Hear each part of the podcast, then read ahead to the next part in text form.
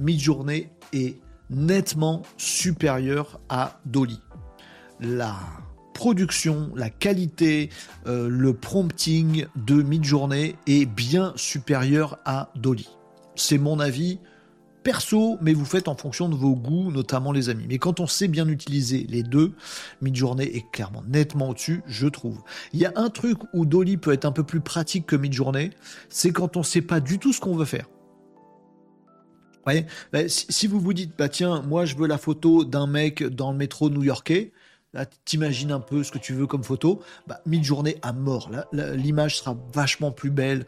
Tu peux prompter en détail, avoir des versions, faire de l'in-painting, modifier des trucs, dézoomer, rajouter du. Enfin, tu peux faire un max de trucs avec mid-journée. C'est génial.